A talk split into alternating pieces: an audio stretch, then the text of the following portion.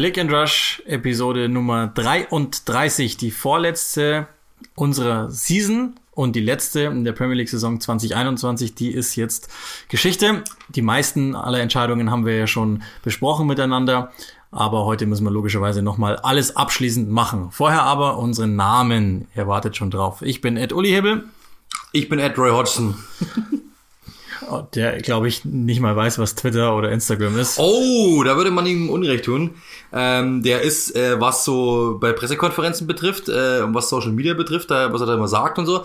Und auch was diese technischen Dinge betrifft, ist der ganz schön fit. Also das, da gibt's andere, die sich mehr einstellen lassen, was man so sieht dann immer. Dann steigen wir doch gleich mal ein. Irgendwie auch ein, eine Ironie des Schicksals, dass Roy Hodgson sein letztes Premier League-Spiel als Trainer, Klammer auf, von Crystal Palace, Klammer zu, gegen Liverpool absolviert hat. 73-jährig, fast 74-jährig, hört er auf. Ähm, soweit ich es weiß, ich, habe das gerade auch nochmal nachgeguckt ähm, oder schaue das parallel gerade nach, hat er immer noch nicht ganz ausgeschlossen, dass er nochmal wieder zurückkehrt. Ja, genau. Also er hat das mal irgendwann quasi so Zuerst hat er auf der Pressekonferenz vor dem Spiel, das ich glaube ich kommentiert habe, das glaube ich war gegen Aston Villa, wenn mich alles täuscht, da hat er erst gesagt so quasi, dass ähm, er jetzt gar nichts sagen wird und jetzt war es dann immer so, dass er sich das einfach mal offen hält. Ich könnte mir gut vorstellen, dass der einfach, wahrscheinlich als Experte sowas könnte ich mir gut vorstellen, dass er zurückkehrt. Das wäre wahrscheinlich das Ding, ähm, was für ihn richtig wäre. Ähm, aber wenn da irgendjemand irgendwann einmal Probleme haben könnte, könnte ich es mir auch vorstellen, dass er es nochmal macht. Er sagt ja selber, er ist ein Sadist, der es liebt, äh, Spieler zu quälen, natürlich mit einem zwinkernden Auge. Ähm, und der es einfach immer genossen hat, diese Spieler zu trainieren. Deswegen bei Crystal Palace passt halt einfach momentan, muss man sagen, da ist einfach ein Umbruch. Ähm, der wird eingeleitet, der muss eingeleitet werden. Und ähm, ich glaube, dass es dann einfach auch richtig ist, ja, sich von ihm zu trennen. Ähm, das ist halt momentan dann, äh, glaube ich, jetzt einfach der richtige Zeitpunkt. Wird jetzt erstmal übergehen in ein Gremium, also wird gleich direkt weiterarbeiten Uh, group tasked with carrying out fan-led examination. Das ist jetzt das, was er erstmal machen wird. Ähm, ansonsten glaube ich, das muss man schon auch nochmal sagen, die Zahlen sind ja echt erstaunlich. Sollte er jetzt seine Karriere beenden, seit 1976 Trainer, damals in Schweden seine Karriere gestartet. Das ist schon, das ist schon wirklich krass, was der alles hinter sich hat. Ich habe es gerade schon gesagt, der wird im August 74. Er hat so viel gesehen in seinem ganzen Leben. Die jüngeren Stationen, glaube ich, sind uns allen noch soweit klar. West Brom, davor eben dieses wahrscheinlich schwärzeste Kapitel in seiner jetzt ähm, Trainerkarriere. Bei Liverpool davor mit Fulham unter anderem Europa League Finale gewesen. Und davor ist er echt viel gereist, war in Italien, war in Norwegen, in Dänemark, in der Schweiz sogar, äh, bei Inter, ähm, Bristol City und eben begonnen hat alles bei Halmstads BK. Also irgendwie eigentlich ein ganz seltsamer Karriereweg, den er gemacht hat.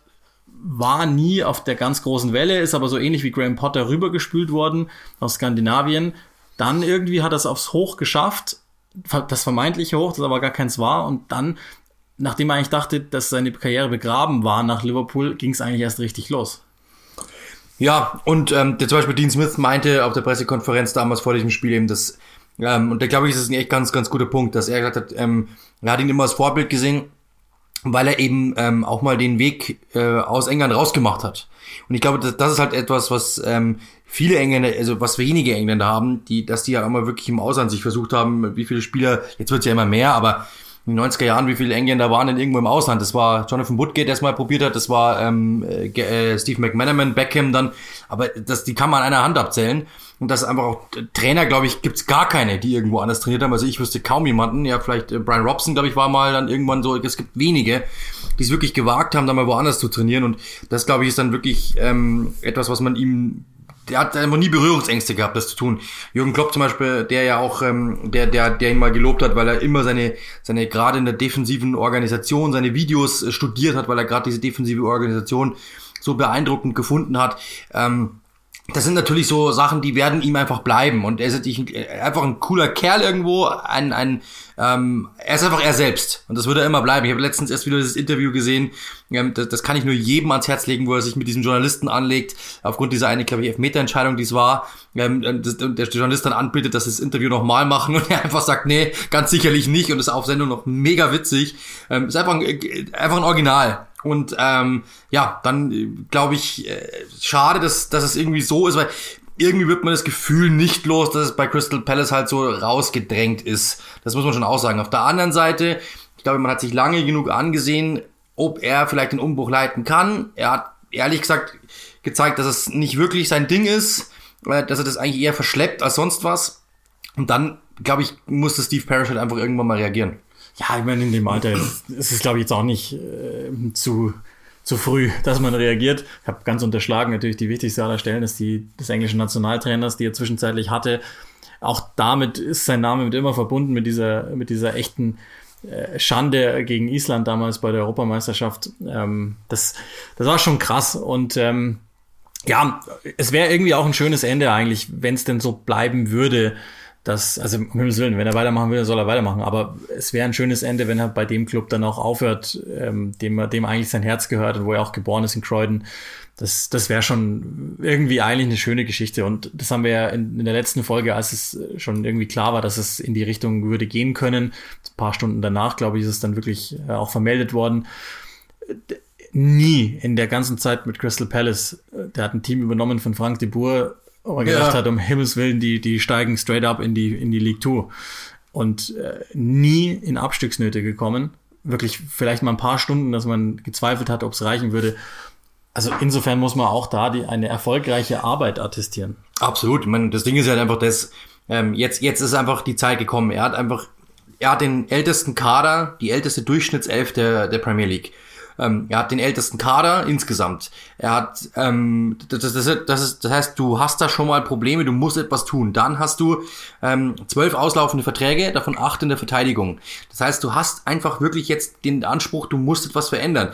Sein Ding war aber immer, selbst die Max Meyers und äh, Jairo Riedewald, diese jungen Spieler, der hat er auch nicht spielen lassen. Ja, Tyreek Mitchell zum Beispiel hat eine super Saison gespielt, dann dachten alle, ah, okay, jetzt kriegt er die Gelegenheit, plötzlich war Van Arnold wieder zurück, bei dem klar war, dass er nicht verlängern würde.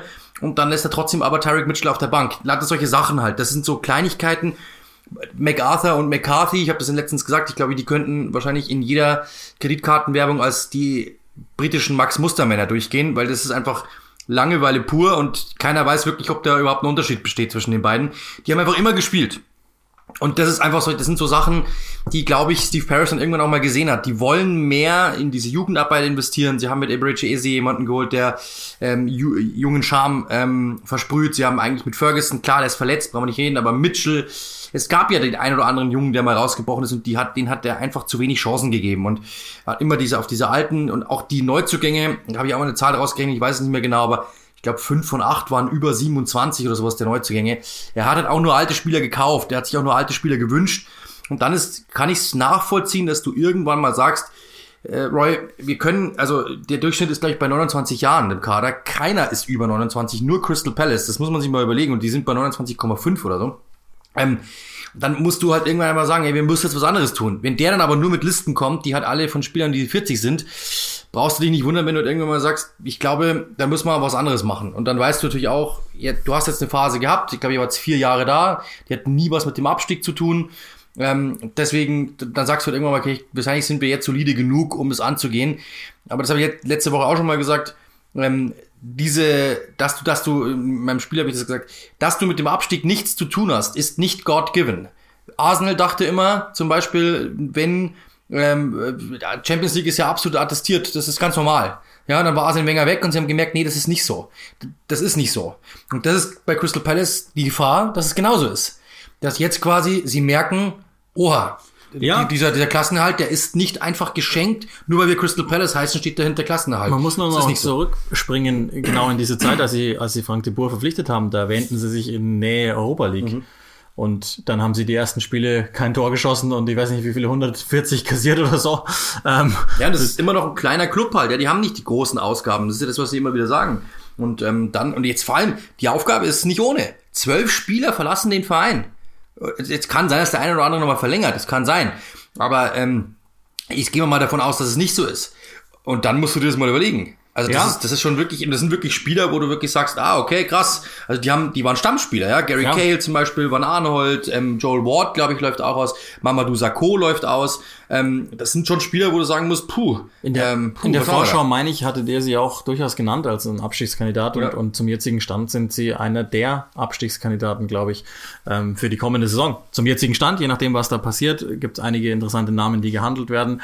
Ähm, das machen wir aber dann, wenn es soweit ist. Vielleicht haben wir ja dann nächste Woche schon Glück. Ein weiterer Trainerwechsel, der auf jeden Fall schon passieren wird. Oder erstmal ein Abschied, weil den Nachfolger kennen wir auch noch nicht. Nuno Espirito Santo verlässt die Wolverhampton Wanderers nach der ich glaube, das kann man so sagen, schwächsten Saison, die sie unter ihm gespielt haben. Nichtsdestotrotz, auch da, glaube ich, das kann man schon mal vorne wegschicken, eine insgesamt äußerst erfolgreiche Zeit, die zu Ende geht. Ja, ich meine, der, der Aufstieg, dann muss man nur sagen, zweimal Rang 7, also einmal dann Europa League geschafft. Ähm, das ist schon beeindruckend insgesamt gewesen. Und dann ähm, kommt natürlich ein Jahr, und das muss man dann halt schon sagen, ich glaube, dass die Erwartungen einfach andere waren. Ich habe in jeder Vor, von jedem Experten gelesen, und in jeder Vorschau. Ähm, sie haben jetzt nicht mehr diese Europapokalbelastung. Äh, könnte sehr, sehr gut sein, dass sie jetzt quasi ähm, dort irgendwo reinstechen in die, in die Top 6. So, ja. Und das genau das Gegenteil ist passiert. Du bist abgestürzt, komplett. Und das war zeitweilig wirklich auch nicht ansehnlich. Und es war, das muss man sagen, diese Mannschaft hat eine Sache ja immer getan. Die hatte immer Grip. Und die war immer in den Spielen drinnen. Und das war dann plötzlich weg. Du hast gemerkt, die schenken Spiele ab. Und das gab's ja unter Nuno Espirito Santo in den ersten Jahren nicht. Da war oftmals Hopp oder Top. Mal haben sie, ist es aufgegangen und sie haben die Punkte geholt, mal ist es nicht aufgegangen, okay. Ähm, aber sie waren wirklich in jedem Spiel immer da und sie haben ihren taktischen Weg, dieses, wir lassen im ersten, in der ersten Hälfte warten wir ab, lassen den, gucken den Gegner aus. Zweite Hälfte kommen wir und wissen dann, wie wir den Gegner zu packen haben und geben ihm den letzten Schlag. Das hat eigentlich fast immer funktioniert. Das hat in dieser Saison gar nicht mehr funktioniert. Ähm, natürlich, Raúl Jiménez hat gefehlt, wollen wir auch nicht drüber reden. Der ist natürlich der wichtige Spieler. Der war in allen ersten, in den ersten beiden Saisons jeweils an 50% der Tore beteiligt. Der ist dann plötzlich weg. Das heißt, es fehlen dir 50% der Tore, ja, ganz, ganz billig gerechnet. Und dann äh, weißt du halt auch, was passiert. Dieser Spielstil ist ja komplett auf ihn ausgerichtet. Ball erobern, ihm den Ball geben, er lässt ihn prallen oder stößt sofort los und dann kommt jemand mit und entweder macht ihn selbst oder die anderen machen ihn. Und das hat halt einfach nicht mehr funktioniert. Und ähm, dann war ja quasi Pedro Neto allein auf sich gestellt vorne, mehr oder minder über längere Zeit. Äh, das ist dann einfach nicht, ja, kann er, kann er noch nicht, aber das war ja wirklich eine grandiose Saison, die der gespielt hat. Ähm, das war aber wirklich der einzige. Und ja, insgesamt ist es sehr, sehr schade, dass es so gekommen ist, weil ähm, ja, ein guter Trainer war. Auf der anderen Seite muss man auch sagen, ich habe es gestern erst wieder gelesen, der war im Dezember schon kurz davor gekickt zu werden. Also insofern, ähm, ja, dann ist, hat man sich ja zum Saisonende, er hat ja nochmal rumgedreht, einigermaßen, aber ja, es, zeitlang war das wirklich nicht mehr Wolverhampton, das muss man schon sagen. Ich glaube, es ist auch aber Teil der Wahrheit, dass äh, wenn er nicht gekickt worden wäre, dann wäre er auch selber gegangen, weil er halt auch nicht mehr so weit weg sein wollte von Portugal. Die Pandemie hat das Übrige dazu getan, dass er seine Familie halt lange jetzt nicht mehr sehen konnte. Und so glaube ich, ist das schon irgendwie in einem, in einem Einvernehmen tatsächlich passiert. Ich bin, bin sehr gespannt. Ich meine, das ist jetzt auch, das wissen wir auch alle. Und ich äh, mag gleich nochmal zurückblicken, um nochmal klar zu machen, wie stark der gewirkt hat. Mendes ist nach wie vor einer der starken Männer in dem Club. Das heißt, es ist ziemlich wahrscheinlich, dass auch wieder Nachfolger aus, aus Portugal kommt. Bruno Lage wird ja immer mal wieder genannt. Auch Paulo Fonseca ist ja frei geworden von der Roma beispielsweise. Ähm, auch da, wenn es denn dann, wenn es denn dann soweit ist, dann äh, werden wir uns damit nochmal beschäftigen und, und gucken, dass wir das richtig aufarbeiten. Aber genau das, was ich euch, was ich euch gerade gesagt habe. Also ich kann mich sogar noch ganz gut erinnern. Ich hatte die die erste Saison ähm, nach der Übernahme der, der Fosun Group habe ich sie zwei, dreimal kommentiert zu verschiedenen Zeitpunkten. Damals noch in der Championship und mit, mit Abstiegsnot in Richtung dritte Liga. Damals war, haben sie innerhalb von zehn Monaten vier Manager gehabt. Ich habe gerade mal nachgeschaut. Ähm, Kenny Jackett hat es eine gute Woche ausgehalten, obwohl sie ihm ähm, zwei Tage vorher bescheinigt hatten, dass er, dass er auf jeden Fall bleiben darf. Dann kam Walter Zenga, auch schon völlig verrückt. Der hat es immerhin 87 Tage ausgehalten, sechs Siege in 17.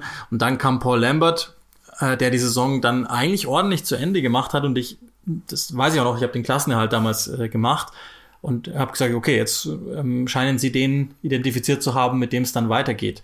Nein, im Sommer haben sie komplett geschnitten und haben dann eben Nuno Espirito Santo gebracht, ein Trainer, der zu dem Zeitpunkt damals schon ein paar Mal, also auch Valencia, da hängen ja auch Mendes mit drin, okay war, in Porto eigentlich eher nur als reiner Motivator galt. Das heißt, habe ich schon gedacht, hm, weiß jetzt nicht, ob das so hundertprozentig passt. Wie wir wissen, ist das dann kein ganz normales Zweitligateam äh, mehr gewesen, sondern da gab es dann recht schnell äh, portugiesische Hilfe. Und dann ist er aber erstaunlich aufgestiegen, das muss man wirklich sagen. Dann eben diese zweimal Platz sieben Europa League Viertelfinale. Und so weit ist er tatsächlich gekommen, hat in zwei von drei Premier League Saisons, so finde ich, die beste Mannschaft des Landes gegen den Ball gestellt. Mhm. Okay, vielleicht war mit dem Ball jetzt nicht alles ideal immer, sondern eben nur Jimenez und in Teilen mal, wenn er heiß gelaufen ist, äh, Jota zum Beispiel, oder gibt ja noch ein paar andere Spieler, Neves war mal überragend teilweise, aber das muss man ihm schon lassen. Also das war, das ist alles in allem gute Arbeit. Dass es jetzt hinten raus leicht ausgefällt ist, okay, aber glaube, um den müssen wir uns keine Sorgen machen. Ja klar, und die hatten da wirklich, also die hatten ja wirklich auch sehr viele Verletzungssorgen, klar, das darf man immer nicht sagen, weil dann kommt sofort der Liverpool-Vergleich, aber die hatten schon auch Verletzungssorgen, große, und das kommt dann noch dazu dann irgendwann, glaube ich, wetzt sich das auch mal ab. Er war, das hat man schon auch gemerkt, sowohl an der Auslinie als auch bei Pressekonferenzen jetzt nicht mehr sonderlich, nicht motiviert ist das falsche Wort, aber er wirkte schon irgendwie so, ja, irgendwie leicht von den Fragen wirkt er teilweise echt angewidert von diesen Pressekonferenzen. Es war echt nur so, yes, sir, no, sir. Ähm, ich glaube, dass der irgendwann einfach mal durch war dann mit diesem, mit diesem Konstrukt und dann einfach hat er, komm, äh, ich wäre ganz gern lieber bei meiner Familie, wie du es eben sagst. Ja, dann funktioniert es auch sportlich nicht mehr so. Ähm, und dann sagst du irgendwann mal, komm, dann lass uns bleiben. Äh, insgesamt natürlich, wie du sagst, eine absolut klasse Leist, eine klasse ähm, Entwicklung. Das muss man wirklich sagen. Ich habe ja damals, mein erstes Live-Spiel war mit ihm quasi. Das war Wolverhampton gegen Sheffield. Ähm, und damals in dieser Aufstiegssaison habe dann auch das Aufstiegsspiel quasi begleitet, dass sie direkt aufgestiegen sind. Ähm, auch legendär, als dann äh, ich gesagt habe, ja, wieso bleiben wir da nicht noch fünf Minuten länger drauf? Wir wollen noch die, oder zehn Minuten länger, wir wollen die Feierlichkeiten sehen. Und dann der Operator aus England gesagt hat, no. und dann haben wir die Feierlichkeiten, haben wir Spiel übertragen, aber die Feierlichkeiten nicht. War, das war, das war, da war ich echt laut damals. aber ja, ähm, deswegen, ja, dann was musste man sich überlegen, du bist Aufsteiger und das muss man auch sagen, ja, der die Aufsteiger revolutioniert. Die waren ja zuvor alle immer wirklich Punktegaranten für die großen Teams. Und dann kommt da plötzlich ein Team, das alle anderen ärgert. Ja, natürlich mit dieser portugiesischen Hilfe, aber und mit der chinesischen äh, Finanzierung, aber trotzdem ähm, hat er es geschafft, dort ein Team aufzustellen, das einfach mehr war als nur ein Aufsteiger. Jetzt kann man äh, sagen, dann jetzt plötzlich sind alle wieder überrascht, so quasi, hä, wieso steigt denn da ein Team auf und steigt gleich wieder ab? West Brom zum Beispiel. Ja, ich glaube, dass man sich von den Wolverhamptons und den Leeds einfach äh, blenden lässt. Das sind zwei bahnbrechende ähm, Ausnahmen, wenn man ehrlich ist. Das sind Teams, die einfach etwas ganz Besonderes haben und einen Weg haben und den muss man ihm lassen. Nuno Espirito Santo hat anders gespielt als der Rest der Liga und auch anders gespielt als der Rest der Aufsteiger. Und genauso ist es jetzt auch bei Leeds. Das heißt, das sind einfach zwei absolute Ausnahmen in den letzten Jahren. Wie viele Teams haben es denn geschafft, wirklich dort in die, in die Top Ten zu brechen? Und das sind eben zwei Teams, Leeds war, ist ja dran dann gewesen, aber trotzdem, ähm, das sind zwei Teams, die hatten waren einfach an und das muss man ihm lassen. Das ist wahrscheinlich der beste Aufsteiger seit, ich glaube, ich habe es damals ausgeschrieben, seit den Blackburn Rovers irgendwie 93 oder so. Und das hat er veranstaltet mit dieser Mannschaft. Aber in dieser Saison hat er halt dann die Transformation nicht geschafft. Das muss man halt schon sagen. Du hast Spieler, die von der ganzen Welt gejagt werden. Ja, ähm, du hast einen Conor Cody, englischer Nationalspieler, Willy Boli, einer der besten Innenverteidiger der Liga. Du hast mit ähm, dann natürlich Semedo, FC Barcelona, Neves Moutinho sind zwei absolut Weltklasse Mittelfeldspieler und so weiter. Adama Traoré, du hast den Neto, den bei dem alle sagen, er ist eigentlich müsste der in die Elf des Jahres gehören äh, oder in die Elf der Saison. Und du hast es trotzdem nicht geschafft, diese Mannschaft zu transformieren und hast dann auch noch du hast es versucht, hast dann über plötzlich mal Viererkette gespielt, hat auch nicht funktioniert, dann bist du wieder zurück zu dieser Dreierkette, die du ja so geliebt hast. Also es hat dann einfach nicht mehr gegriffen und da, glaube ich, kann ich dann schon verstehen, dass es dann den Verantwortlichen irgendwann mal zu wenig ist, wenn du sagst, ja, schau mal, was, was wir hier eine Payroll haben, schau mal, was für Spieler wir haben, schau mal, was für Angebote wir für die Spieler bekommen und wir sind auf Rang 13, 14. Das geht nicht. Das kann ich dann schon irgendwo verstehen. So, jetzt müssen wir echt ein bisschen anziehen, sonst ähm, wird es nichts mehr. In der Episode, ich nenne euch ganz schnell die drei Finals äh, der, der Playoffs, die dann am Wembley stattfinden, in der Reihenfolge Samstag, Sonntag, Montag. Das wird auch natürlich logischerweise dann Bestandteil der abschließenden Folge in Season 2 sein bei uns. League 2, also der letzte Platz, Morecambe gegen Newport County. Die waren ganz lang in der Verlängerung gegen die Forest Green Rovers, auf die ich ehrlich gesagt mehr Bock gehabt hätte, aber kann man sie nie aussuchen. Ist auch nichts gegen Newport, aber ist so. Lincoln und Blackpool bestreiten das Spiel der League One um den letzten Platz, also in der zweiten Liga. Und Brentford, einmal von zwei lagen wir also richtig in unserer Vorschau auf die Championship Playoffs. Die werden auf Swansea treffen im Finale am Samstag im Wembley, der sich gemeinsam mit Sebastian Kneißl ähm, kommentieren wird. Die anderen beiden Finals wäre ja auch jeweils aber, ich glaube, einmal mit Ralf und einmal alleine machen, soweit ich es jetzt weiß, also Ralf Bunisch. Und ähm, wir sind ja noch dran an unserem Champions League Final Livestream. Äh, mal gucken, in welcher Konstellation dann. Aber Sepp hat schon zugesagt. Das heißt, da könntet ihr denn ihn ja auch nochmal fragen. Es wird ja dann direkt nach diesem Richest Game of Football sein. Das machen wir jetzt einfach mal alles weg. Keine Vorschau, nichts, weil wir einfach weit fortgeschritten sind in der Zeit. Ähm, was wir aber natürlich noch tun müssen ist, und, und das ist ja das mit Wichtigste und der Grund, warum ihr wahrscheinlich einschaltet, nämlich den letzten Spieltag und vor allen Dingen das Geschehen da rund um die europäischen Plätze einmal zu begutachten. Das haben ja nicht nur wir getan, sondern das haben ja auch mehrheitlich ähm, wieder Zuschauer in den Stadien ge getan und ähm, nochmal, medizinisch und so weiter, das sollen andere tun und lassen. Gehen wir mal davon aus, es gab ein Pilotprojekt die letzten Wochen ja schon bei den Finals in Wembley. Das scheint alles sauber gelaufen zu sein. England ist ja okay, was, was so die, das Pandemiegeschehen betrifft. Aber schön ist es schon, dass die wieder da sind. Irre, ja, vor allem, weil man muss sich dann wieder dran gewöhnen. Das ist echt so. Also als Kommentator ist es, du hast jetzt Ewigkeiten Ruhe auf dem, auf dem Kopfhörer gehabt, jetzt plötzlich brüllen da wieder Leute und das hat sich nicht angehört wie 10.000, sondern hat sich angehört wie 40, 50.000. Ähm, ich musste mit der Stimme schon nochmal hochgehen. Ich war anders beschäftigt, äh, denen äh, anzukommen als ohne, muss man sagen. Es ist, äh, ist echt krass, weil man immer denkt, ja, ich werde immer gefragt, ja, ist es nicht eine Umstellung äh, ohne diese ganzen Fans? Ich muss antworten, jetzt ist es wieder eine Umstellung, ehrlich gesagt, mit Fans. Weil du musst dich wieder zurück äh, orientieren, dass du halt über diese Leute drüber kommst, äh, weil die geben Gas. Ja, und die Einblendungen sind ja auch anderen so klar. Super, verändert klar. sich das Handwerk. Ähm, also Wahnsinn, sozusagen. Ja, genau.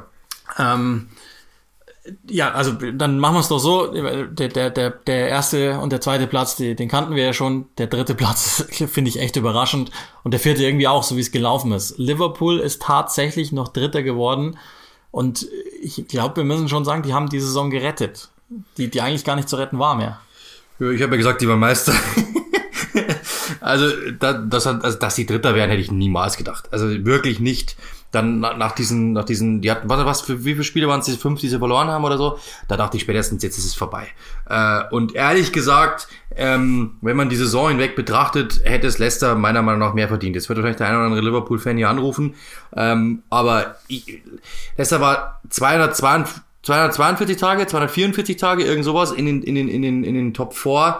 Mehr als die anderen Teams, die es jetzt am Ende geschafft haben. Und die sind jetzt raus. Das finde ich, das tut mir wirklich weh. Das tut mir wirklich weh. Ich hätte es Leicester wirklich, wirklich gegönnt, ähm, dort in dieser, in dieser Champions League zu sein. Auf der anderen Seite, ja, der Spielplan hat einfach nicht für sie, war, war da nicht für sie. Sie haben eh dann ja, ist halt so. Das ist einfach Pech. Du hast Tottenham, du hast äh, Chelsea in den letzten beiden Spieltagen. Hättest du noch ein Pünktchen irgendwo geholt in diesen beiden Spieltagen, dann hättest du das gemacht. So ist halt vorbei. Das ist echt traurig. Ja, ähm, da, da, genau. Da, da, ich will es trotzdem nochmal systematisieren. Ja. Ähm, gut, Chelsea, also so, so unterschiedlich muss man das ja bewerten am Ende. Die einen haben es gerettet, bei Chelsea ist es ja eigentlich auch so, auch wenn es jetzt zum Schluss fast wie eine Niederlage sich angefühlt hat und beinahe ja echt zur Niederlage geworden wäre. Aber der hat auf 10 übernommen, Thomas Tuchel, in einem halben Jahr die, die komplette Sicht auf den FC Chelsea gedreht, ohne einen einzigen Transfer gemacht zu haben. Er wollte noch ein paar verhindern, das nicht, nicht passiert, aber das ist ja schon wirklich erstaunlich. Nichtsdestotrotz, und das müssen wir natürlich auch feststellen, ähm, es ging jetzt gut, aber zwei der wichtigen drei Spiele zum Saisonende nicht gewonnen. Ja, genau. Also das ist, ich habe es ja dann gestern in der Konferenz gemacht, Chelsea, ähm, und das ist halt schon etwas. Ja, das, zum Beispiel nur City hatte dieser Phase mehr Punkte geholt, seitdem Thomas Tuchel da ist, als Chelsea. Das heißt, wenn man die Tuchel-Tabelle nimmt, sind sie auf Rang 2.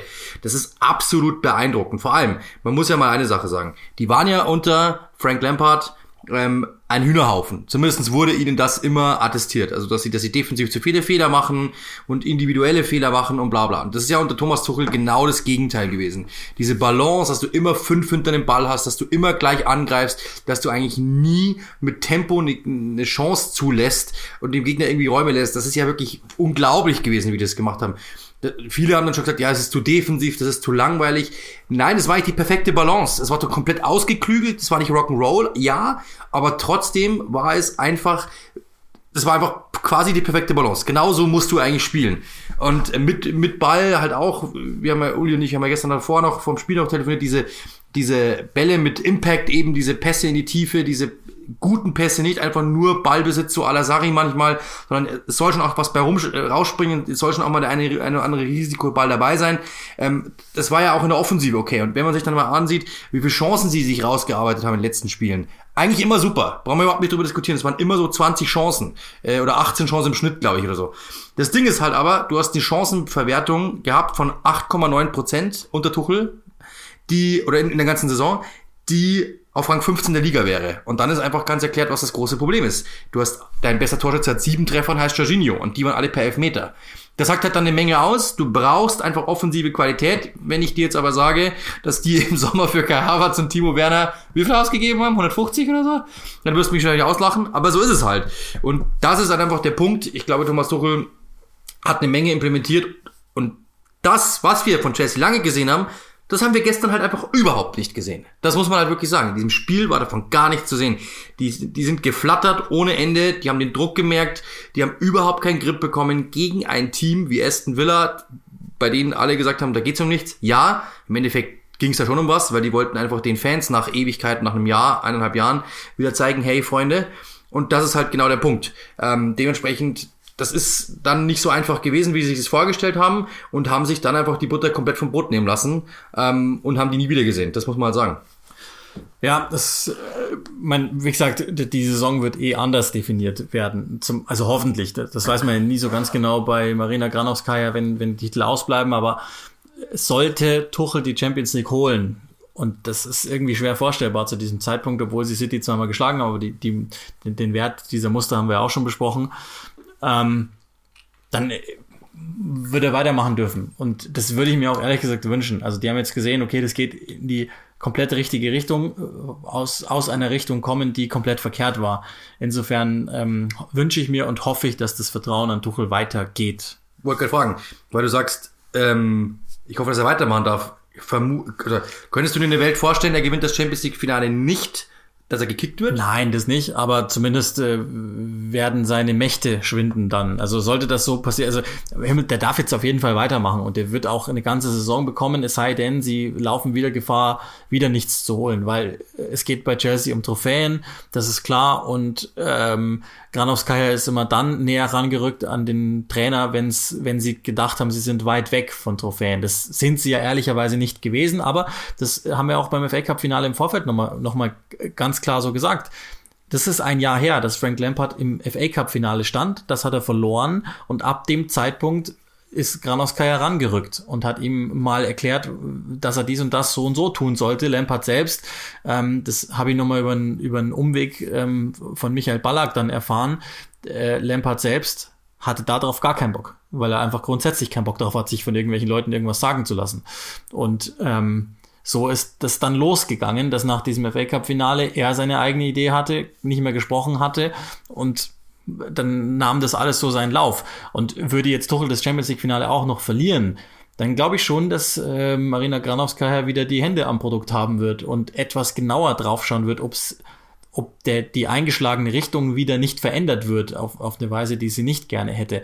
Aber äh, ich glaube, Tuchel ist es absolut zuzutrauen, dass der auch dann in der kommenden Saison die richtigen Entscheidungen treffen wird und vielleicht gehen die ja schon auf dem Transfermarkt dann los, eben mit Blick auf die Offensive, wo das ist ja kein Geheimnis mehr, er zwei, drei Sachen machen will. Und es geht jetzt auch schon darum, dass sie den, den Kader aufräumen, also sprich ein paar Leihspieler loswerden, um auch Budget dafür zu schaffen. Wenn auch die haben eine Pandemie ähm, hoffentlich bald überstanden. Egal wie viel Geld Roman Abramovic hat oder nicht hat, ähm, das spüren sie natürlich alle. Aber das nur dazu. Und ich glaube, das, das sind, also ich weiß nicht, das Herz irgendwie erwärmendste Thema die ganze Saison über und jetzt dann das herzbrechendste Thema, wenn es das Wort überhaupt gibt, ist Leicester. Ich habe das gerade nochmal ähm, aufgerufen. 242 Tage in den Top 4 verbracht. Zum Vergleich der Meister City 130. Und trotzdem spielen sie am Ende, und es ist auch völlig wurscht, wie das Champions League Finale ausgeht, nicht nächstes Jahr in der Königsklasse. Und das ist schon, das tut mir sehr leid. Und ähm, klar, am Ende ist es verdient nach 38 Spieltagen, wenn du dann über ihnen stehst, aber trotzdem, also ich fechte mal diese Zahlen an. Das ist irgendwie unverdient. Ja, das habe ich ja vorher gesagt. Ähm, das ist ja, aber man muss ja echt sagen, wir haben es gestern, ich habe gestern vor der Konferenz gesagt, ich bin mir ganz sicher, Chelsea gewinnt es und dann ist alles andere langweilig, weil dann ist der dritte Platz weg und Platz vier sind dann zwei, die sich drum streiten und im Endeffekt macht es dann, äh, im Endeffekt wird es dann, ja, wird es knapp nochmal. Ähm, dass es dann so ausgegangen ist, wie es ausgegangen ist, hätte ich niemals gedacht mit hin und her, mit Ausrechnen, mit raus, mit rein, mit Torverhältnis. Damit hätte ich nicht mehr gerechnet. Kam so. Für uns gut, spannend und für, für euch auch, glaube ich. Aber dass Leicester raus ist, muss ich echt sagen, das fand ich auch sehr, sehr schade. Vor allem, wenn man dann mal sieht, die haben ja zweimal geführt in diesem Spiel. Ja, zweimal Jamie Vardy durch einen Elfmeter in Führung, äh, die, die sie in Führung gebracht. Und da habe ich dann wirklich gedacht, okay, ähm, die brechen, okay, sie gehen in Führung, dachte mir, okay, das könnte so ein Leicester-Tag werden, wo die wirklich einfach ihr Spiel durchbringen. Die brauchen, den so einen Tag brauchen sie ja. Dann kriegen sie einen Ausgleich, dachte ich mir, okay, das könnte auch so ein Leicester-Tag werden, wo sie sich's nehmen lassen. Auch die Tage gibt's nämlich, das muss man auch sagen, gehört zur Saison dazu. Und dann gehen sie aber wieder in Führung und dann war ich mir eigentlich ziemlich sicher, okay, das lassen sie sich nicht mehr nehmen, die haben's heute. Die haben's heute. Und dass sie dann so einbrechen und dass die Spurs nochmal so Bock haben auf die Conference League. das, damit konnte keiner rechnen, dass die unbedingt in die Conference League wollen. Aber das insgesamt war es natürlich schon ähm, dann ein absolutes Herzschlagfinale, um, um auch dann diese Floskel mal zu verwenden. Ähm, und das war einfach mega cool, insgesamt so zu sehen. Trotzdem, ich hätte Leicester einfach gegönnt, was Brandon Rogers da aufgebaut hat. Ähm, ich hatte auch das Gefühl, sie waren ja, sie waren letzte Saison ja auch lange der Jäger eigentlich. Ähm, aber ich habe das Gefühl gehabt, in dieser Saison, sie wären noch mal mehr einen Schritt nach oben ge gegangen und dann würden die diese hätten sie die, insgesamt dann in der Mischkalkulation diese fünf Punkte mehr oder wie auch immer, die sie dann brauchen, um wirklich diesmal drin zu bleiben. Da war ich mir fast sicher. Und ich hatte nicht das Gefühl, dass sie zweimal jetzt einbrechen werden. Letzte Saison sind sie dann nochmal eingebrochen. Ich hatte nicht das Gefühl, dass es nochmal passieren wird. Aber es ist so passiert. Und das ist halt irgendwie schade, dass sie sich das wirklich so nehmen haben lassen. Da merkt man halt, dass das ist ein Unterschied zwischen diesen Kadern. Das muss man einfach sagen. Bei Liverpool ist der Kader dummes Beispiel, weil die waren immer verletzt, aber bei Chelsea oder sowas ist der, Ka der hat ja wahrscheinlich den Kader, da ist ja jede Position dreimal besetzt bei Chelsea mit den Leihspielern und so weiter und mit, mit Spielern, die er gar nicht mehr einsetzt, wie Emerson und so. Ähm, da, da, da ist ein riesengroßer Unterschied einfach dann zu Leicester. Da wenn verletzungsbedingt irgendjemand fehlt oder wenn irgendjemand mal überspielt ist, der kann das einfach nicht ausgleichen, weil der Kader einfach noch nicht dicht genug ist. Das ist halt leider so. Dann haben die auch Verletzungsprobleme gehabt. Und dann kommen ein paar Fehler dazu, die dann auch noch ihr Übriges tun das ist halt dann das große Ding, dass ähm, man da einfach insgesamt finde ich auch, das ist halt das Problem, wenn ich dich jetzt frage, haben die einen Elite Außenspieler in der Offensive? Dann sagen wir mal einen. Nee, also und das ist das große Problem, das ja. wurde seit Jahren versäumt einfach. Das muss man klar sagen. Die haben, er hat einfach viele Positionen verbessert und verstärkt. Leider für mich finde ich die falschen. Das stimmt, das stimmt alles. Äh, nichtsdestotrotz ist das ja eine Mannschaft, wenn man jetzt mal rein den Kader analysiert, die ja eigentlich noch im Umbruch ist, immer, ja, noch, immer noch jung ist und immer noch ein paar, also ich meine, Jamie Vardy bei aller Liebe und das haben wir jetzt auch im letzten Halbjahr gesehen. Der ist wichtig für die Truppe, keine Frage und die, die FA Cup Party war sicherlich auch cool bei ihm danach, aber der ist natürlich in einem Alter jetzt, wo man auch darüber nachdenken muss, den ähm, zu ersetzen. Zeitgleich hast du jetzt einen Ianacho, den, den den du irgendwie eigentlich gar nicht brauchen kannst in dem System, aber der jetzt halt plötzlich so gut performt, dass du ihn natürlich nutzt, ist ja logisch. Das wäre ja alles, alles ganz komisch. Und ähm, das ist irgendwie so, so das Problem in der, in der Gesamtbewertung der Saison, weil wenn man jetzt, man kann sagen, einerseits ist es ein Riesenerfolg. Platz 5 vor der Saison hätten sie gerne genommen, plus den FA Cup vor allen Dingen, klar. Andererseits, wie es jetzt gelaufen ist, und das ist ja auch ein ganz wichtiges Wort in der, in der Berichterstatterbranche, gefühlt ist es eine, ist es eine Niederlage jetzt, weil sie ganz zum Schluss das dann doch nicht in die Champions League gepackt haben. Und das jetzt zum zweiten Mal ja. in Folge. Und dann wiederum muss man vom ganz großen Bild her kommen und sagen, naja gut, also als Brandon Rogers mit diesem Kader angefangen hat, der ja echt noch äh, wesentliche Bestandteile der Meistermannschaft hatte, die gealtert und einfach geschwächt war, umzubauen und zeitgleich noch diese Erfolge zu holen, dran gewesen zu sein dann ist es eigentlich wieder ein Erfolg. Also es ist irgendwie, ja, ist ich, ich, weiß noch nicht ganz genau, wie, wie man das bewertet. Aber Blick in die Zukunft und dann wird wahrscheinlich mit Sicherheit, die Frage wirst du stellen, was haben die jetzt für einen Knacks? Punkt eins, weil die haben es zweimal nicht geschafft. Das macht mit der Mannschaft was, bin ich mir sicher. Weil beim ersten Mal denkst du, beim ersten Mal tat's noch weh, beim zweiten Mal nicht. Beim ersten Mal denkst du dir das so, ach komm, ja. Beim zweiten Mal denke ich, glaube ich, ist, ist, diese, ist dieser Manus jetzt noch viel größer. Punkt eins. Punkt zwei, was ist, wenn irgendeiner von den Wahnsinnigen plötzlich auf die Idee kommt und sagt, ich will aber Champions League spielen?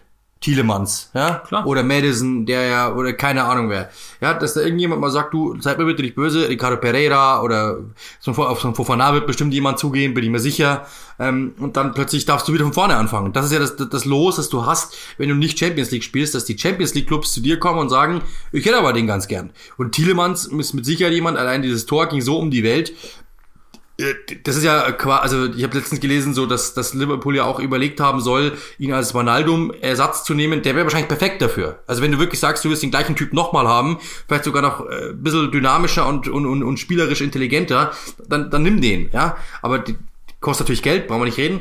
Und das kriegst du dann auch wieder, brauchen wir auch nicht reden. Aber trotzdem ist es natürlich sowas, es kann gut sein, dass da der eine oder andere mal auf die Idee kommt. Und dann darf Brandon Rogers von ganz, ganz vorne anfangen. Ja, und- und ob er das will, vielleicht kommt auf ihn mal jemand zu, muss man auch mal sagen. Genau. Ja, weil das dann bei, weil ist, ich jetzt mal mal einfach mal Ole Gunnar Solskjaer irgendwann mal weg, dann werden die vielleicht mal sagen, wie wär's denn mit Brandon Rogers? Ich, ich zahle dir so und so viel Millionen. Aha, okay, interessant. Also das darf man auch nicht vergessen. Ähm, Leicester hat sich natürlich jetzt selbst auch eine ungewisse Zukunft geschaffen dadurch.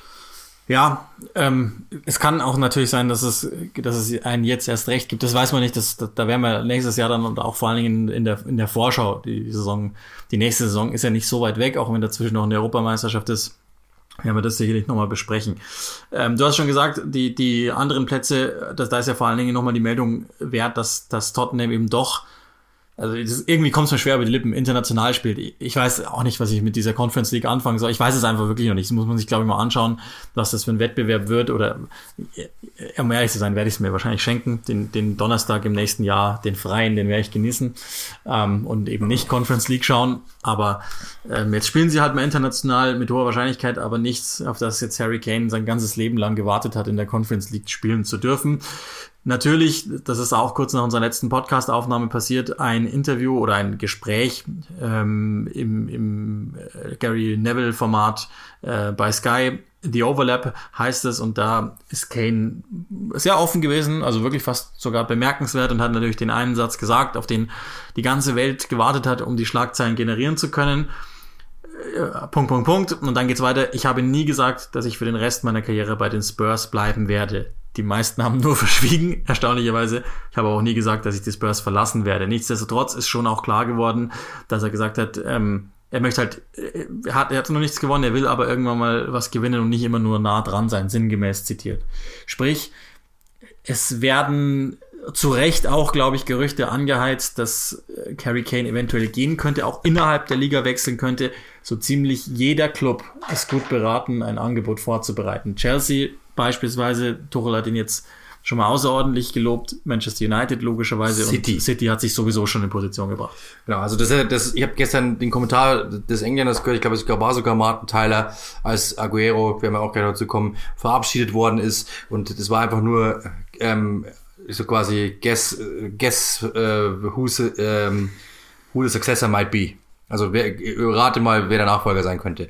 Und ich glaube, das ist genau der Punkt. Der, pff, der wird beim Scheich wahrscheinlich jetzt täglich anrufen und sagen, ja, jetzt stellen wir uns das mal vor, mit diesen Außenspielern ähm, und die laufen da raus und rein und wie auch immer und legen immer zurück und Harry Kane haut das die, der macht 30 Tore wahrscheinlich.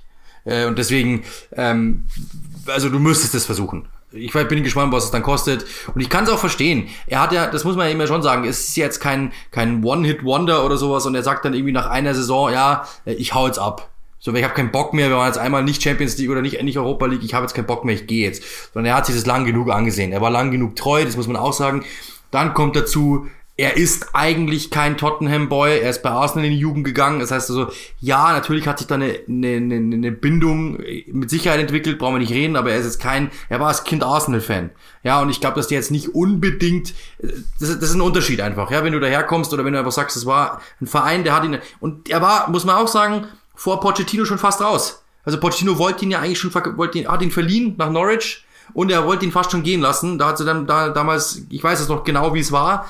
Ähm, da haben alle gesagt, ja, gib doch dem Kane mal eine Chance. Und es hieß immer so, nee, der ist noch nicht so weit. Dann hat er ihm die Chance gegeben, der hat alles weggebombt und er konnte ihn nicht mehr rausnehmen. Also es gab auch schon eine andere Phase. Der war schon kurz vorm Abgang damals und da wollten sie ihn quasi schassen. Und jetzt plötzlich heißt es so, ja, du kannst ja nicht gehen. Das finde ich ist auch ein bisschen falsch. Und er hat sich eben, wie gesagt, lang genug angesehen und der, ist auch jetzt nicht irgendwie ein Durchschnittsspieler, der Spielstärke 83 hat, sondern er ist einer der besten Stürmer der Welt.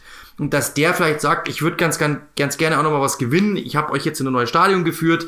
Ähm, wir, ich habe es versucht, es hat nicht funktioniert. Seid ihr mir bitte jetzt nicht böse. Ähm, viele Verträge werde ich nicht mehr unterschreiben. Ich bin jetzt wie alt? 27? Ähm, ja, ich würde ganz, ich, aber, ja. ja, ich würde, ich würde ganz gerne noch mal ein bisschen was gewinnen. Ich würde ganz gerne noch mal irgendwie versuchen, die große Welt zu erreichen. Ich habe, wie viele Championship-Spiele würde er gemacht haben? Acht. also, nein, das ist nicht, aber nee, 25 oder so. Ja, ja, klar. 25 ja, ja. Champions League Spiele, 30 Champions League Spiele. Ich würde, das war natürlich ein Scherz, aber ich würde ganz gerne ähm, einfach mal ein paar Champions League Spiele mehr machen. Ich würde ganz gerne einfach auch mal wirklich, wirklich was, wirklich eine Gelegenheit haben und das nicht nur irgendwie einmal. Und ich bin zu alt für den Neuaufbau. Bitte gebt mir einfach die Gelegenheit. Das kann ich absolut nachvollziehen. Also, das ist so, er ist nicht irgendein Talent, er ist das Talent, das muss man sagen. Ähm, er hat es wirklich verdient, in der Weltklasse zu spielen mit seiner Art und Weise, weil er eine herausragende Leistung hat. Dafür muss ich sagen, ist es eh, hat es eh lange mitgemacht.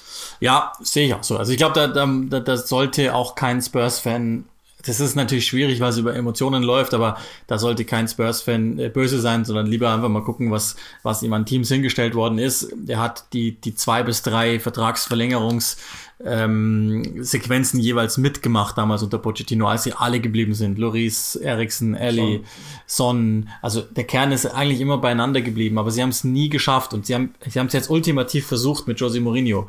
Ähm, und das hat er ja dann auch erklärt, warum das nicht funktioniert hat. Aber sie haben es jetzt ultimativ versucht, ähm, in die Richtung zu drängen, dass sie auf jeden Fall irgendwas gewinnen können. Haben sie aber nicht gemacht. Und irgendwann muss ich dann auch sagen, du hast übrigens recht, der ist 27, will ihn nicht älter machen, Nationalmannschaftskapitän, auch da geht's ja in diese Richtung.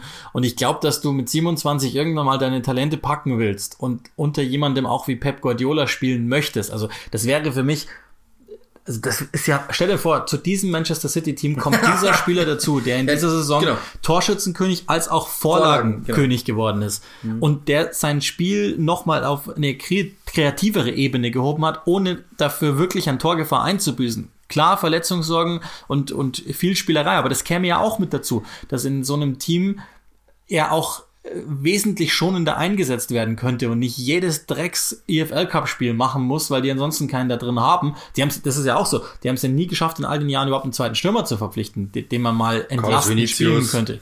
Ja, und, äh, Jorente, der der 25 Minuten gespielt hat oder sowas also ich wäre ihm nicht böse und ich glaube, das ist auch ein guter Zeitpunkt, das jetzt zu tun, weil Tottenham ähm, das Fenster ist zu. Ich glaube, da sind wir uns alle einig. Wenn es überhaupt noch offen war unter Mourinho, das dachte ich zwischenzeitlich ehrlich gesagt schon, wenigstens in Richtung Europa League. Aber das Fenster dieser Mannschaft, wirklich ernsthaft eine Trophäe auch in der Premier League holen zu können, ist zu.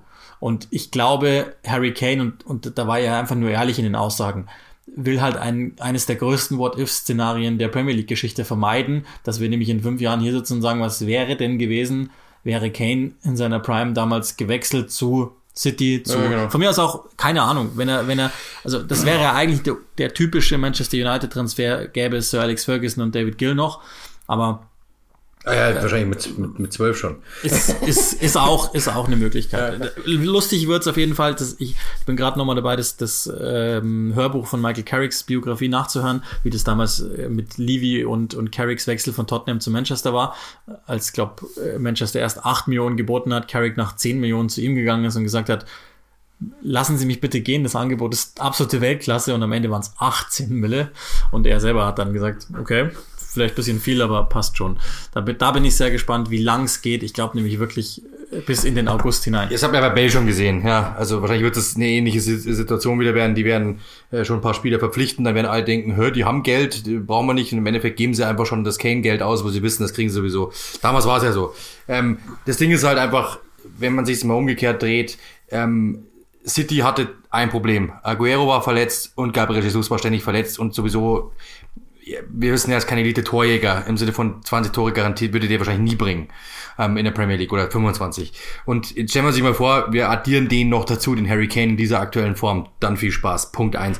Dann wird Punkt zwei ist, ich bin sehr gespannt, was es dann wird, weil erstens gibt es jemanden, der richtig Geld bringt, das ist die große Frage. Also ob hier wirklich jemand in dieser Corona-Zeit dieses Geld aufbringt. Das ist Punkt eins. Punkt zwei dann, das sind wir schon Punkt zwei eins zwei eins zwei fünf 1, Teil 5. Und dann ist natürlich die nächste Frage, ob nicht Tottenham halt einfach sich so lange sperrt und ob er nicht vielleicht dann doch noch sentimentale Gefühle kriegt. Das ist so diese einzige Welt. Es ist schon, es ist schon ein Wirrwarr aus gewissen Strängen, die man da haben könnte. Aber du hast es eben gerade gesagt, dieses, er will sich einfach, glaube ich, nicht zu Schulden kommen lassen oder zumindest sich selbst nicht schuldig bleiben. So, glaube ich, ist richtig. Weil das ist das, was wir damals ja auch gesagt haben. Stell dir mal vor, du, wir hätten gewisse berufliche Wege nicht gemacht, dann würdest du mit 70 da sitzen und sagen, boah, hätte ich doch mal einmal dieses Risiko eingegangen oder hätte ich es doch einmal versucht. Und ich glaube, da in dem Punkt ist er jetzt einfach und jetzt muss er halt selber versuchen rauszuloten, was ist wichtiger, eben diese Vereinsverbundenheit, die sentimentalen Gefühle zu seinem Arbeitgeber oder halt die Entwicklung, will ich weg? Dann ist die Frage, hat jemand Geld? Gibt das auch wirklich her äh, für den Spieler oder bringt das auf? Und dann halt logischerweise nimmt Daniel Levy es auch an. Das sind halt diese drei, diese drei Stränge, die wir haben. Schlagzeile. Hebel bereut nicht zum Bumsender gewechselt zu haben. Ja, das stimmt. Ähm, äh, das, das, müssen wir machen. Sergio Aguero ähm, hat sein letztes Spiel für, für Manchester City absolviert. Das ist eine unglaubliche Zahl von 258 Toren in 388 Spielen. Aber am Ende, so wie er es halt immer gemacht hat, nochmal einen Rekord gebrochen, den 124. sorry, 184. Premier League Treffer erzielt für einen Club, damit ähm, vom, vom Gleichsein mit Wayne Rooney nach oben gestiegen, ist jetzt eins drüber. Rooney hat 183 für Manchester United erzielt, er steht bei 184. Und ich glaube auch da, das, das muss man auch, glaube ich, nochmal ein bisschen wirken lassen, wie wichtig der in diesem neuerlichen City-Abschnitt war. Es gibt nicht so wenige, die sagen, einer der signifikanten Spieler der Clubgeschichte. Ja, also unglaublich, muss man wirklich sagen, unglaublich. Er war ähm, er war mal das, was Harry Kane jetzt ist quasi für die Premier League. Also er war wirklich einfach dieser unglaublich abgezockte Torjäger, äh, der im, im Strafraum nie auch nur irgendwie einen Fehler gemacht hat. Jede Aktion hat immer einen Sinn. Und wenn man teilweise das Gefühl hatte, okay, jetzt nimmt er Tempo raus, dann nur um den nächsten wieder einzusetzen oder mal dann wieder ins Tempo zu gehen, vorbeizugehen, den Elfmeter zu ziehen oder dann eben Abwehr, die, die Abwehrreihe irgendwie aufzubringen. Unglaublich intelligent, ähm, gut am Ball, trotzdem halt irgendwie nie Schnörkel, mit Schnörkel, sondern immer direkt. Ähm, Wahnsinn. Also ich muss echt sagen, als Stürmer, aus Stürmersicht, glaube ich, ähm, sieht man das nochmal, ich hab, war selber äh, natürlich nicht auf dem Niveau, aber da sieht man das nochmal ganz anders, weil du einfach merkst, wie klug der eigentlich ist und wie dumm man selber war. Teilweise. Es ist echt so, weil der einfach alles mit Sinn gemacht hat, alles immer straight, um ein Tor zu erzielen. Ich habe selten von dem einen Ball gesehen, wo ich mir gedacht habe, hey, was denkt der sich dabei? Sondern meistens denk, denk, denkst du dir, wieso hatten die anderen den Gedanken nicht auch? also unglaublicher Stürmer, wirklich unglaublich und der Torinstinkt. Wahnsinn. Wahnsinn. Also eigentlich muss man sagen, wenn man sich die Zahlen an, ansieht und so, ist er eigentlich nur unterbewertet. Ja. Wenn der mit funkelnden ja. Rucksäcken rumgelaufen wäre, dann wäre der wahrscheinlich auf mehr Cover. Ja, gewesen. das ist, das ist echt krass und, und in, in so vielen Meistersaisons, in so vielen monumentalen Meistersaisons für Manchester City wirklich der Spieler gewesen. Und Guardiola hat ihn ja auch nochmal gelobt. Das muss man auch, glaube ich, immer mit einer gewissen Vorsicht ähm, nochmal genießen. Aber auch den hat er ja überzeugt. Das, das war ja am Anfang so, dass das eigentlich klar war, der will den gar nicht unbedingt. Er hat ihn überzeugt, weil es einfach nicht anders geht. Du kannst nicht nicht überzeugt sein von ihm ich glaube, das ist auch schon klar, was er machen wird. Das, das ist dann nochmal eine Idiotie. Hat Guardiola schon gesagt. ganz anderen Linie wird sich dann ähm, Barcelona anschließen für zwei Jahre. Ähm, die haben letzten Mai Luis Suarez weggejagt, weil alt und verletzungsanfällig. Hat gut geklappt. Der ist jetzt spanischer Meister geworden. Jetzt hat halt der Sportdirektor Messi da nochmal seinen Willen bekommen und seinen Spezi dann zu Barcelona gelockt. Freut mich für den, dass er nochmal einen coolen Abschluss bekommt, aber ähm, ich glaube, so einen Aguero mit dieser, mit dieser Verletzungssaison jetzt hier, der hätte bei City einfach zu wenig gespielt für seinen Status dann. Ja, und vor allem, wenn du wirklich, ich, ich glaube, dass Guardiola wirklich schon, da sind wir beim, beim letzten Thema dann wieder, also bei dem Thema von, von vorhin, ähm, wahrscheinlich bei Kane schon ein paar Aktien in den Ring geworfen haben wird, bin ich mir fast sicher. Äh, und dann macht es natürlich keinen Sinn. Du hast einen Gabriel Jesus in einem guten Alter, äh, du hast einen Aguero und du hast einen Harry Kane. Also wie viele Mittelstürmer brauchst du denn noch? Wir sind ja, wir sehen, warum hat denn bei Tot warum hat Tottenham keine zwei Stürmer? Weil du ganz genau weißt, dass der Zeit frisst. Du brauchst einfach nicht so viele Mittelstürmer. Bei drei wäre es einfach zu viel. Und Aguero auf der Bank, der gar, gar nicht mehr spielt, willst du auch nicht haben. Dafür würde auch zu viel Geld kosten, verletzungsbedingt. Dann sagst du halt, komm, jetzt machen wir hier den Cut. Ähm, und dann, jetzt passt es, weil jetzt läuft der Vertrag aus, sonst müsste man nochmal ein Jahr verlängern, zwei Jahre verlängern. Was machen wir? Wie viel Geld geben wir ihm noch? Komm, passt schon. Und ich glaube, das war einfach so der, der, der Sinn dann, dass Guardiola einen Mittelstürmer A will und B auch im, im Sommer holen wird. Ich glaube, da brauchen wir jetzt nicht unbedingt groß äh, Philosophie studiert haben. Ja, also das, das dazu, auch in dem Sinne Farewell ist irgendwie eine, klingt, hat fast Abschiedscharakter, ähm, diese, diese vorletzte Folge der Season. Also noch nicht. Ähm, Vielleicht wechselst du ja auch zum Bumsender, kann ja sein. ich ich habe es fest vor, aber ich glaube, die, die wollen mich nicht. Die, wollten mich nie. Ach doch, also, ich habe ich hab gehört, der eine oder andere hat dir schon eine Freundschaftsanfrage gemacht. Ja, ja. ja. Gott sei Dank. Gott sei Dank. Ähm, ich glaube, da müssen wir auch noch drüber reden. Das ist auch in der letzten Woche ähm, passiert. Die äh, Football Writers Association, also sprich die Journalisten, haben ihren Spieler des Jahres gewählt. Die PFA, also die die Spielergewerkschaft wird auch noch wählen, aber die Journalisten haben ihren Spieler des Jahres schon gewählt und das ist schon eine kleine Überraschung für mich. Ruben Diasch ist es geworden. Erster Verteidiger seit Jetzt muss ich nochmal ganz nach oben in die Meldung gucken. Seit 1989, seit Steve Nickel, der Robertson-Vorgänger auf der Linksverteidigerposition. Also auch das erstaunlich. Eigentlich, oder woran liegt das, dass, dass das jemand ist, der gar nicht so sehr in den Schlagzeilen steht? Ja, weil City A so dominant war, B er natürlich wirklich gute Werte hatte und auch wirklich und ähm, auch Citys Abwehr nochmal komplett revolutioniert hat. Äh, und dann, glaube ich, ist auch immer so, in England ist schon immer noch so ein gewisser Kultfaktor und dieses Außenseiterfaktor, das spielt in England schon immer eine große Rolle, dass du da halt jemanden feierst, den den, den irgendwie keiner auf dem Schirm hatte und dann kannst du sagen, ja, wir haben, wir, wir nehmen nicht immer die Obvious-Typen. Das, glaube ich, ist der Punkt. Weil, und, und natürlich, die haben was gewonnen.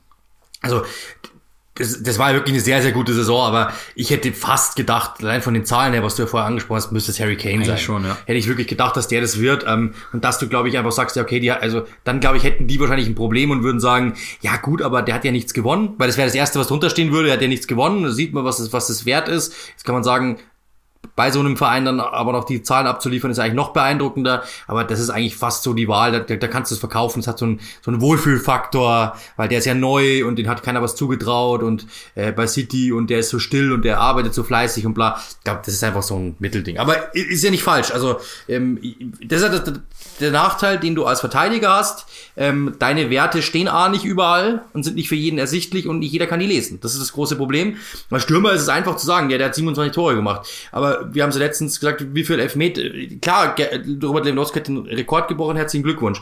Wirklich, bahnt unfassbar. Aber da waren halt auch so viele Elfmeter dabei, ja. Jorginho hat sieben Saisontore, der hat davor wie viele Saisontore gehabt bei seinen anderen Vereinen? Null immer. Das ist einer der torungefährlichsten Spieler, die es überhaupt gibt. Jetzt hat er sieben Saisontore und ist Chelseas Bester, weil er halt Elfmeter macht. Ich will jetzt nicht übertreiben, aber ähm, Zahlen sind natürlich immer beeindruckend, ja. Und bei einem Verteidiger sind halt Zahlen einfach schwer zu lesen. Du kriegst die nicht überall. Was bedeutet das? Ähm, du, viele haben auch gar nicht das Verständnis, was der da eigentlich für eine Saison abgeliefert hat. Das muss man wirklich sagen. Und ähm, deswegen ähm, war es für mich nicht der obvious Pick, dass die Journalisten zu tippen, hätte ich nicht gedacht. Ich finde es aber cool.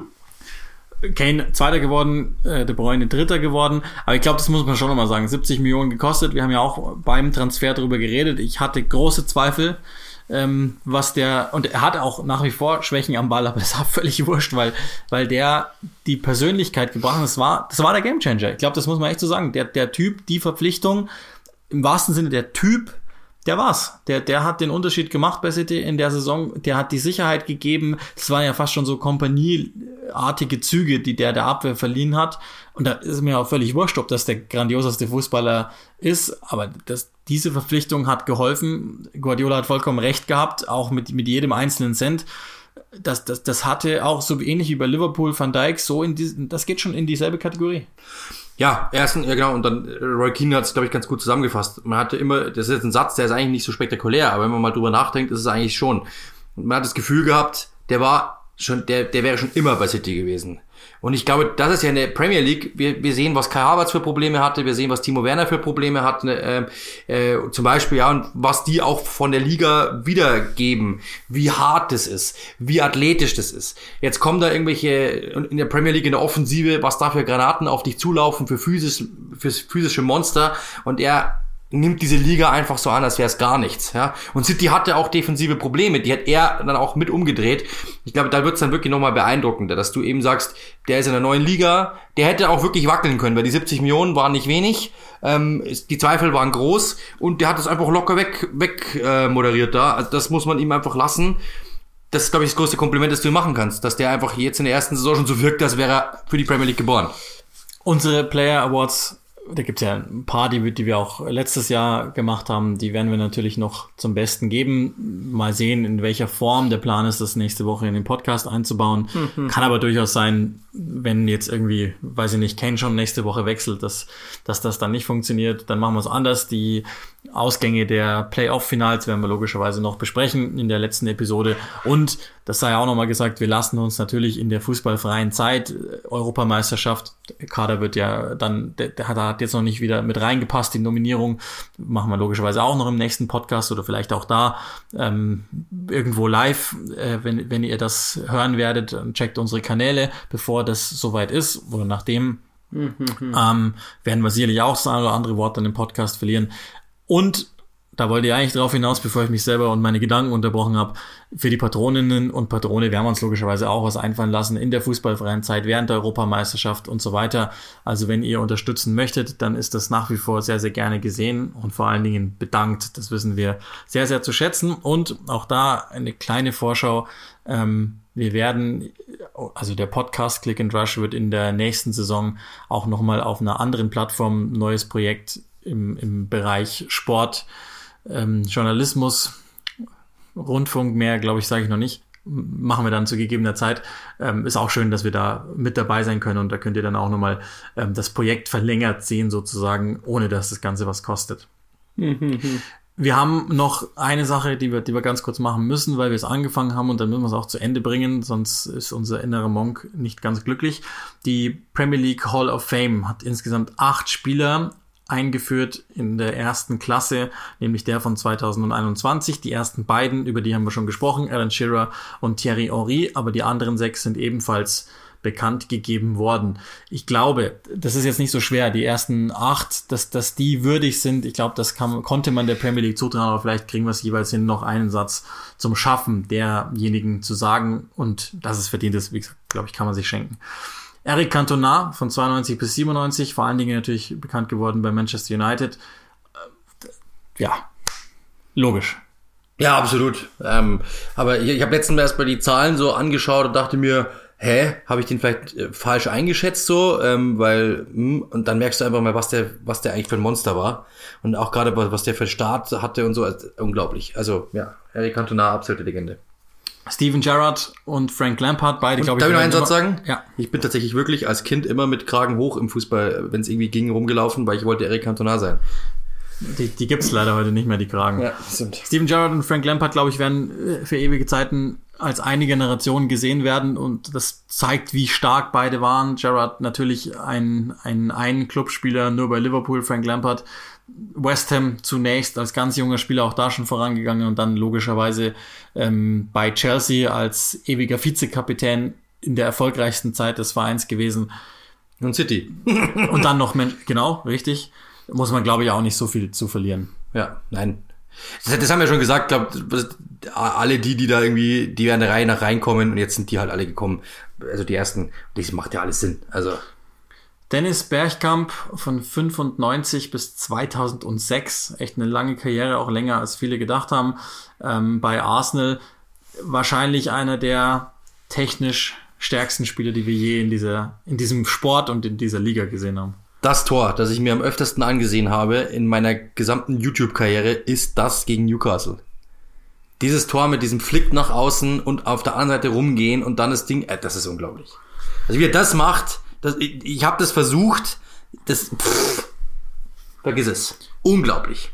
Von 1992 bis 2005 Roy Keane ebenfalls in der Hall of Fame. Äh, eine Saison für Nottingham Forest, dann ist er direkt weitergezogen zu Manchester United. Und auch da, ich glaube, das ist uns allen gar nicht so bewusst. Und das, auch das ist nochmal ähm, etwas, was in den Biografien der Manchester United-Spieler klar wird. Unter anderem bei Carrick, dass noch Jahre nachdem der gegangen ist, ja immer wieder er zitiert worden ist und, und dieses unbedingte, dieses, das, die, die Obsession des Erfolges, auch wenn der Abgang dann mega unrühmlich war und er heute eigentlich nur noch ein besserer Troll ist. Aber als Spieler, als Persönlichkeit für Manchester United ein Monster. Ja, ein größeres äh, Repertoire an Grätschen als Wortschatz, glaube ich. Und ich habe das natürlich gewirkt und ganz bis zum Schluss aufbehalten. Die einzig wahre Nominierung von der Klasse von 2021, von 94 bis 2003 in der Premier League. Nicky Butt. Trommelwirbel. Versau diesen Moment nicht. David Beckham, selbstverständlich. Herzlichste Glückwünsche. Völlig verdient. Ja, wenn ich jetzt was anderes sagen würde, würde ich aufs kriegen. Deswegen sage ich lieber nichts. Ihr wisst ja, was Uli von David Beckham hält. Äh, ich traue es mich nicht zu sagen, sonst glaube ich, müssen wir die ganze Aufnahme nochmal machen und ich brauche einen neuen Laptop. Liebe Patroninnen und Patrone, helft mir und fordert so lautstark ihr könnt die David Beckham Sonderfolge nur für Patroninnen und Patrone. Ich hätte großen Spaß. Ja, und eine Statue auch und, äh, und, und, alle, und so weiter. Und alles. Das wäre doch, das wäre doch das Projekt für die Sommerpause. Macht das möglich. Macht eine Sta macht ein, baut eine Statue. Sandy ist doch, äh, wir haben einen Hörer, der ist doch in der metallverarbeitenden Industrie, der könnte eine Statue bauen. Und im Übrigen, kurze. Notiz dazu, und das freut mich auch irgendwie ganz besonders. Ryan Giggs ist nicht nominiert. Nur so. Ja. Wieso wohl? Vielleicht liebe Grüße an seinen Bruder. Alles klar, dann war's das von dieser Folge und dann hören wir uns in einer Woche wieder. Macht's gut.